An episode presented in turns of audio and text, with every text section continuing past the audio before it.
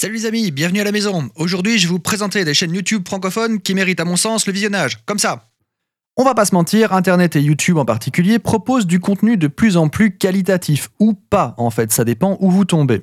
Je ne vais pas vous cacher que les meilleures chaînes, à mon opinion, sont anglophones, mais je vais toutefois vous présenter quelques chaînes francophones qui vous livrent des recettes. Donc c'est loin d'être exhaustif et encore plus loin d'être objectif.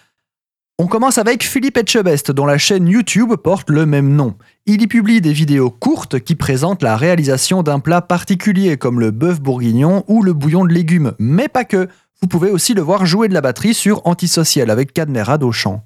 La plupart des recettes présentées sont reliées à son livre et on comprend vite que la chaîne est une vitrine de vente, mais c'est pas étouffant, pas tant que ça. Le seul gros bémol est la qualité du son qui est très inégale. Ça va mieux ces derniers temps, mais c'est quand même parfois un cauchemar dans les oreilles. Si vous êtes perdu sur Internet, vous avez sûrement déjà vu une vidéo de l'INA, donc euh, l'INA, l'Institut national audiovisuel. Et cette chaîne compile des milliers de vidéos vintage. Il y a sur tous les sujets, notamment une abondance de vieux reportages et émissions culinaires. C'est souvent très amusant à regarder, tantôt par valeur culturelle ajoutée, tantôt par simple cringe.